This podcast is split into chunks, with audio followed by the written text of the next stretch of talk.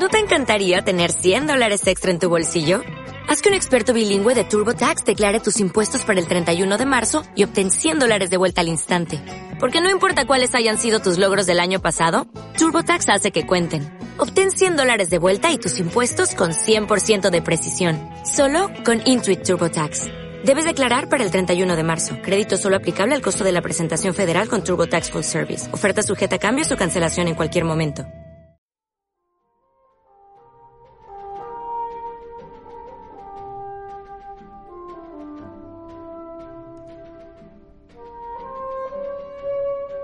Y ahora otro estreno, que llevamos un buen día de estrenos. Vamos a hablar de instrumentos musicales. Leemos en el prólogo de la Enciclopedia de los Instrumentos Musicales de Kuhnemann, obra que consultaremos sistemáticamente para elaborar este programa, que la música nació en el cerebro humano y la voz humana fue el primer medio de comunicación musical, el instrumento más natural y más expresivo, aunque algo limitado. Al observar e imitar la naturaleza en su lucha diaria por la supervivencia, los primeros seres humanos comenzaron a darse cuenta de los sonidos que les rodeaban. El siseo del viento, el crujir de los árboles viejos, las rocas chocando entre sí o, como no, el canto de los pájaros. Empezaron a imitar estos sonidos, unas veces para protegerse y otras para formar un todo con la naturaleza y su armonía. Así fue como aparecieron los primeros instrumentos musicales una hoja de hierba o una caña vacía que añadían un nuevo matiz a la expresividad de la voz humana.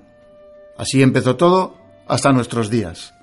Intentaremos profundizar en la evolución de esa caña vacía o de esa hoja de hierba y descubrir la belleza y la armonía y la paz que pueden proporcionarnos los instrumentos musicales. Nuestro primer instrumento es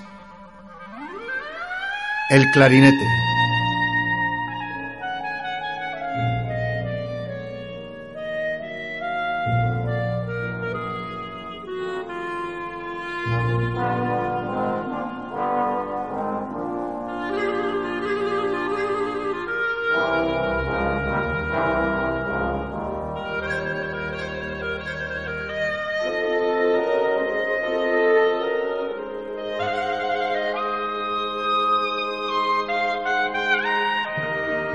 Vamos a hacer una breve descripción de este instrumento, que antes de seguir, por cierto, quiero hacer notar ese espectacular solo de clarinete que hemos oído y que pertenece a la obra de Rhapsody in Blue de George Gershwin y eh, está interpretado por la New York Philharmonic dirigida por Leonard Bernstein. Casi nada. Pero bueno, a lo nuestro, el clarinete pertenece a la familia de los vientos de madera, al igual que la flauta, el oboe y el fagot es instrumento de lengüeta simple, lo que comúnmente llamamos caña, una sola caña. El cuerpo del instrumento está hecho habitualmente de madera, que tradicionalmente suele ser de ébano, y dispone de un sistema de llaves que hacen posible alcanzar una extensa gama de sonidos. La belleza de su timbre lo hace apto para interpretar pasajes como solista, además de ser un instrumento de enorme agilidad y sonoridad, en especial para la ejecución de trinos y cromatismos. Las partes del clarinete son eh, boquilla, es la pieza donde va colocada la caña y el instrumentista coloca la boca para realizar la embocadura. El barrilete, que es el elemento que articula la boquilla con el cuerpo superior del instrumento y que permite afinarlo. Habréis visto, habréis oído a las orquestas antes de unos segundos antes de eh, empezar la ejecución de las obras cómo afinan todos los instrumentos a través del oboe. Bueno, pues moviendo el barrilete es como el clarinete afina.